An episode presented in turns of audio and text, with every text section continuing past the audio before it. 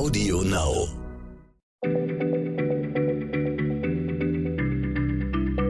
Schneller Schlau, der kurze Wissenspodcast von PM.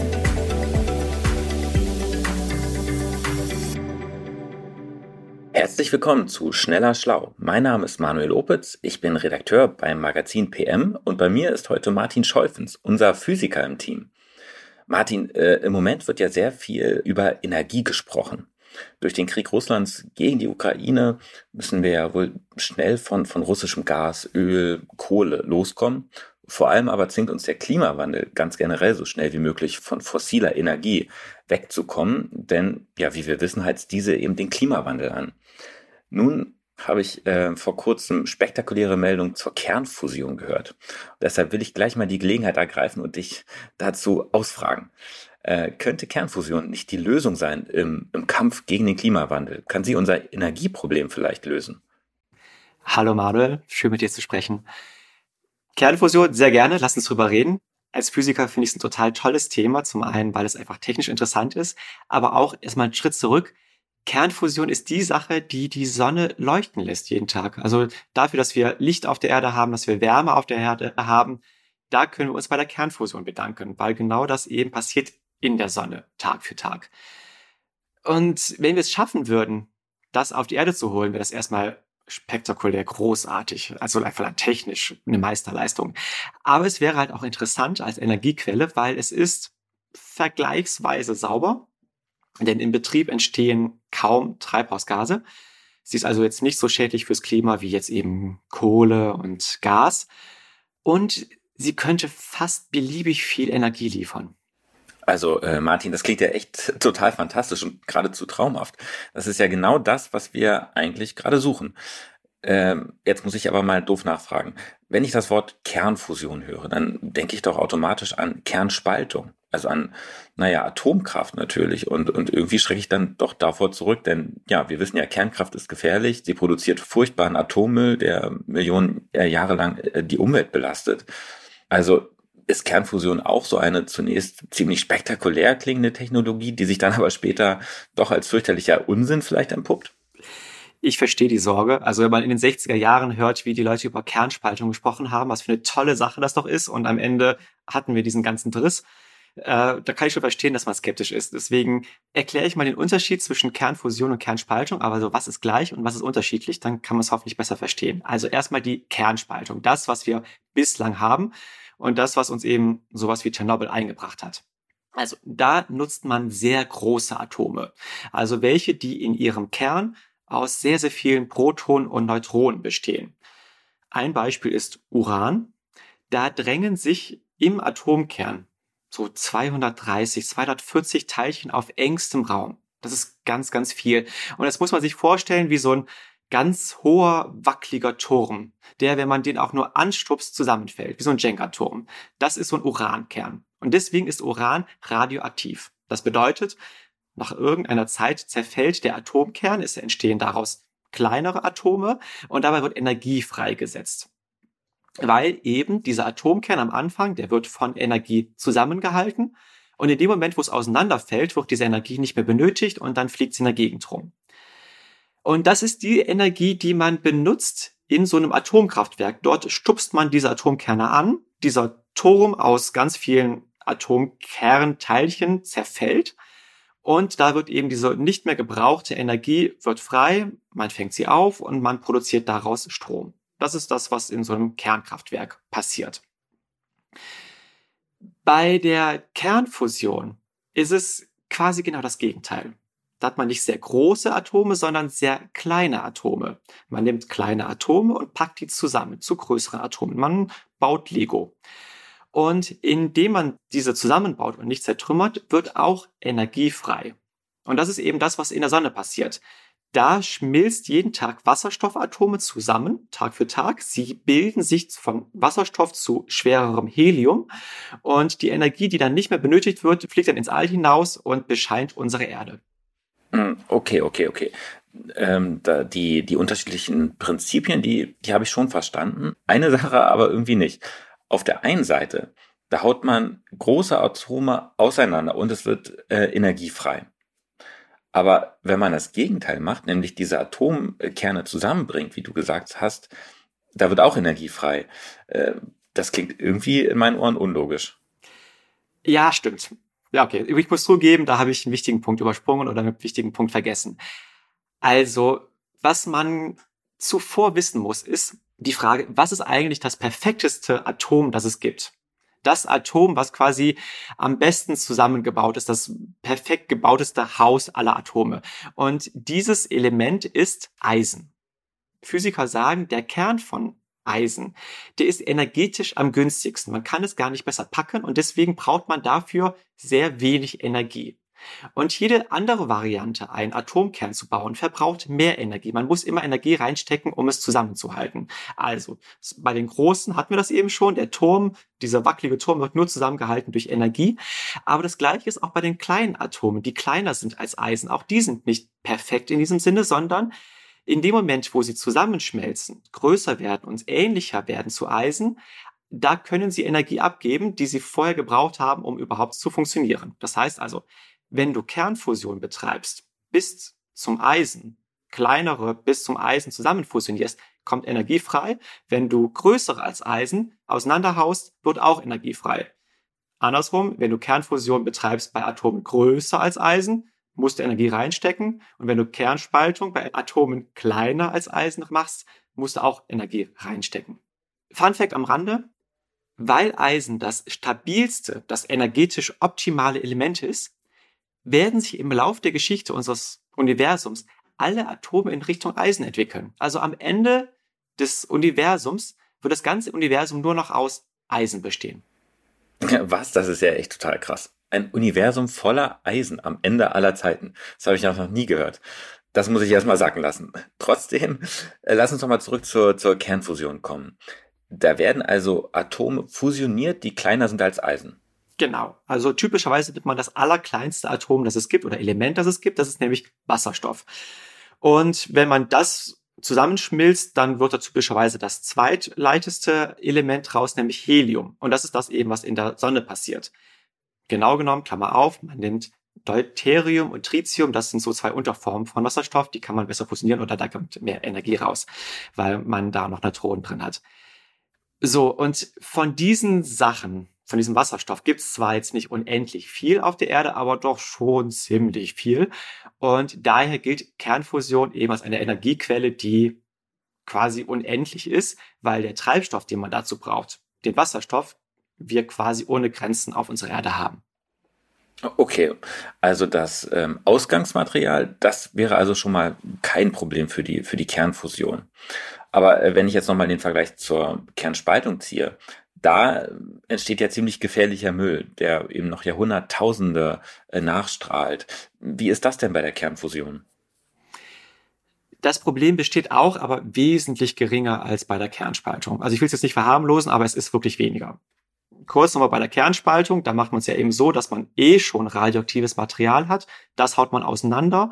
Und die Dinger, die daraus entstehen, sind meistens auch radioaktiv, sind auch instabil. Und die brauchen eine Ewigkeit, bis sie so zusammengefallen sind, zusammengestürzt sind, dass sie selber nicht mehr gefährlich sind. Das ist eben dieser Atommüll. Den muss man eine Million Jahre lang wegschließen, damit er nicht gefährlich ist. Bei der Kernfusion, da ist es anders. Man hat stabile kleine Atome, fusioniert die und das, was da hinten bei rauskommt, ist auch selber stabil, nämlich Helium. Und deswegen ist das nicht radioaktiv, das, was da rauskommt. Aber die Geräte, in denen das Ganze stattfindet, die Fusionsreaktoren, die werden aufgeladen über die Zeit. Und deswegen, wenn dann so eine Anlage außer Betrieb geht und man sie abbaut, dann hat man tatsächlich da einiges an Müll. 10.000 Tonnen radioaktiven Müll für so einen Fusionsreaktor. Den muss man auch, da muss man sich auch drum kümmern. Das zerfällt aber wesentlich schneller nach einigen Jahrzehnten und nicht eben nach Jahrmillionen, wie es eben bei der Kernspaltung der Fall ist. Also es ist weniger gefährlich, aber es ist jetzt nicht auch komplett ungefährlich. Okay, also wir können festhalten, so richtig sauber ist das nicht und es ist auch weniger sauber als Erneuerbare, denn es entsteht ja radioaktiver Abfall. So, Martin, wie sieht das nun aus äh, mit so einem Super-GAU? Während ein, ein Kernkraftwerk läuft, da besteht ja immer die Gefahr, dass es irgendwie außer Kontrolle gerät und ja dann die gesamte Umgebung radioaktiv belastet. das stimmt. Und das, das beste Beispiel ist ja Tschernobyl, wo genau das passiert ist. Bei so einer Kernspaltung, da hat man das Problem, dass das Ganze über eine Kettenreaktion funktioniert. Also man hat eben Uran, das eh schon instabil ist, man stößt es an, es fällt auseinander, es entstehen dabei Bruchteile, die fliegen durch die Gegend, die knallen gegen das nächste Uranatom, das fällt auch wieder auseinander, das, da gibt es auch wieder Bruchstücke und die knallen gegen das nächste. Man hat eine Kettenreaktion und man will auch diese Kettenreaktion haben. Die Herausforderung, wenn man so ein Atomkraftwerk heutzutage betreibt, ist eben diese Kettenreaktion zwar laufen zu lassen, aber immer in Kontrolle. Also man sitzt quasi immer auf so einem Pulverfass, das man kontrollieren muss, dass es eben nicht zu stark passiert, dass es nicht zu groß wird und dann eben auf einmal diese Explosion gibt. Bei der Kernfusion ist es genau andersrum. Also es gibt da keine Kettenreaktion.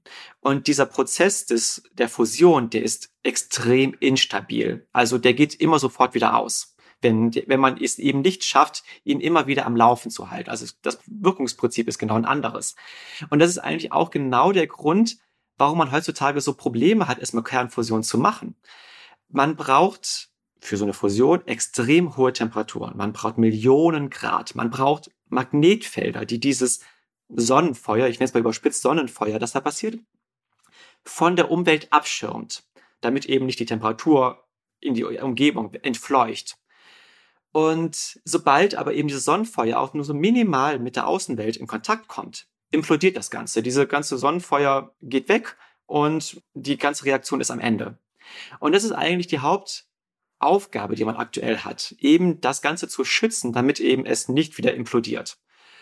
Das ist auf der einen Seite der Grund, warum dann Kernfusion als sicher gilt, dass es eben nicht von selbst unkontrolliert sich ausbreiten kann. Aber es ist eben gleichzeitig auch der Grund, warum wir es bis heute nicht geschafft haben. Auch nach 70 Jahren, wo man daran arbeitet, wo man immer neue Typen von Reaktoren entwickelt, die genau das schaffen sollen, ist es immer noch unfassbar schwierig, dieses Sonnenfeuer zum einen anzuzünden, aber dann eben am Leben zu erhalten. Naja, aber es gab doch in, in letzter Zeit so einige Meldungen, in denen es hieß, äh, dass es Durchbrüche bei der Kernfusion gegeben habe. Also ich habe auch was von Meilensteinen äh, gelesen. Das klang schon so, als ob es mit der Kernfusion nun endlich losgehen kann. Ja, don't believe the hype, würde ich da sagen. Da muss man echt ein bisschen vorsichtig sein. Also es war, es gab tatsächlich zwei spektakuläre, großartige Meldungen. Ähm, das eine war in Großbritannien. Da gibt es ein Experiment, das heißt JET. Und da haben sie es geschafft, die Fusion zu machen bei 150 Millionen Grad Celsius.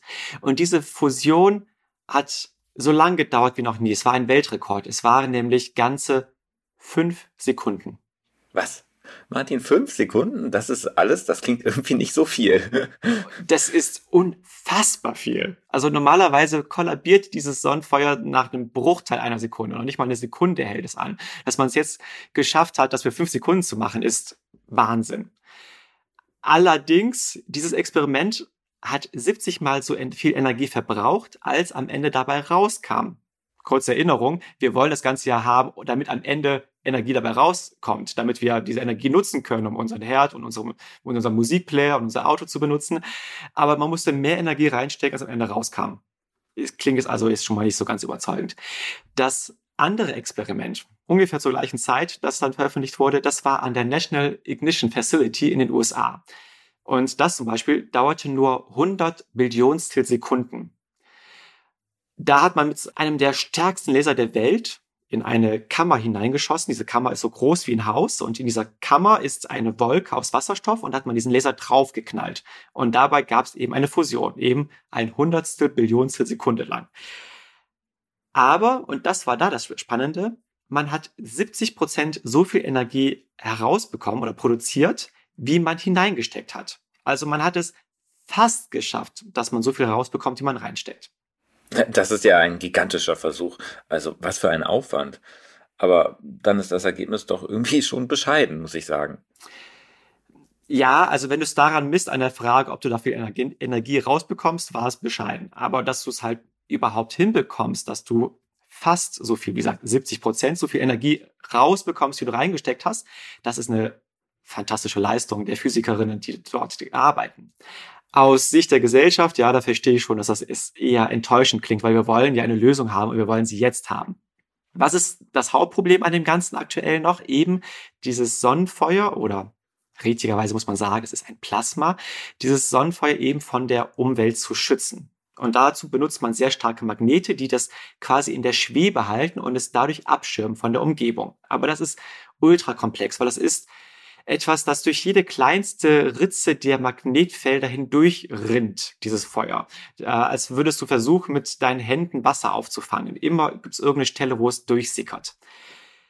Aktuell wird in Europa eine Anlage gebaut, in Frankreich ist das, die es genau schaffen soll, eben ein solches Magnetfeld zu erschaffen, das so komplex ist, dass es eben dieses Sonnenfeuer schützen kann.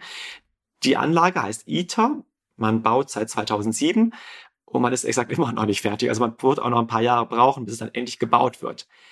Sollte es dann tatsächlich fertig sein und sollte man es dann schaffen, damit eben die Sonnenfeuer zu schützen, dann wird man trotzdem mit dieser Anlage immer noch nicht Strom herstellen, sondern es geht nur in dieser Anlage, in dieser gigantischen Anlage, die man da gerade baut, geht es nur darum, nachzuweisen, dass es möglich ist, dieses Plasma zu schützen.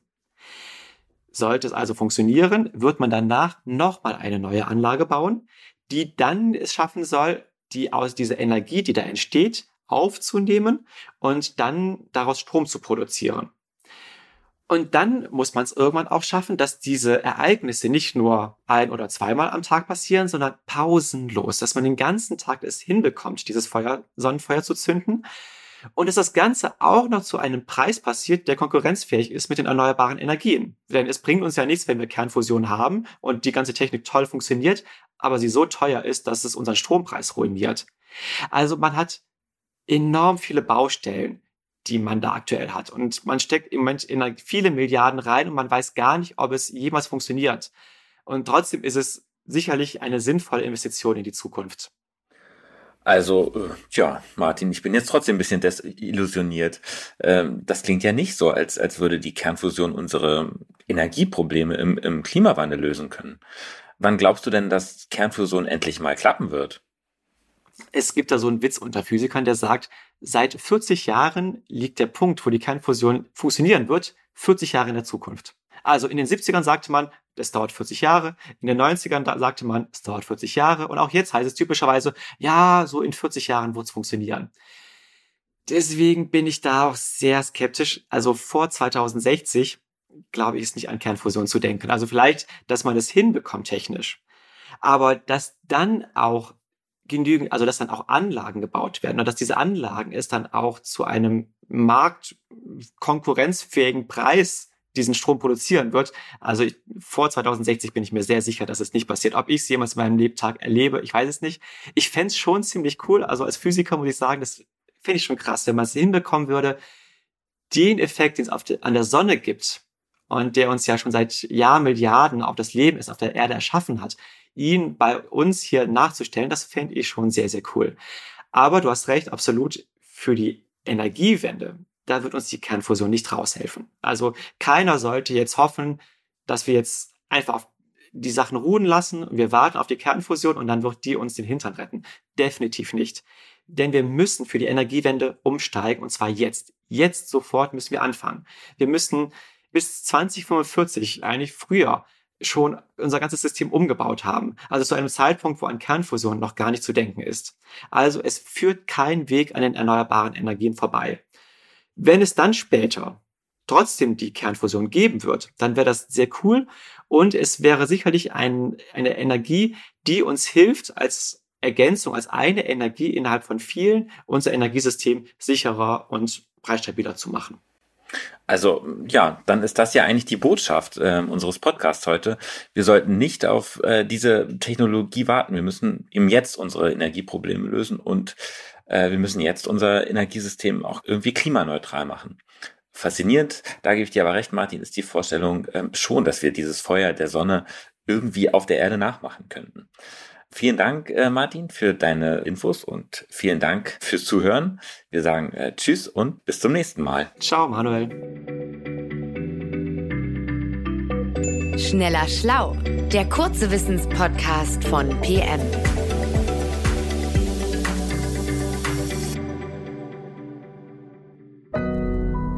Audio Now.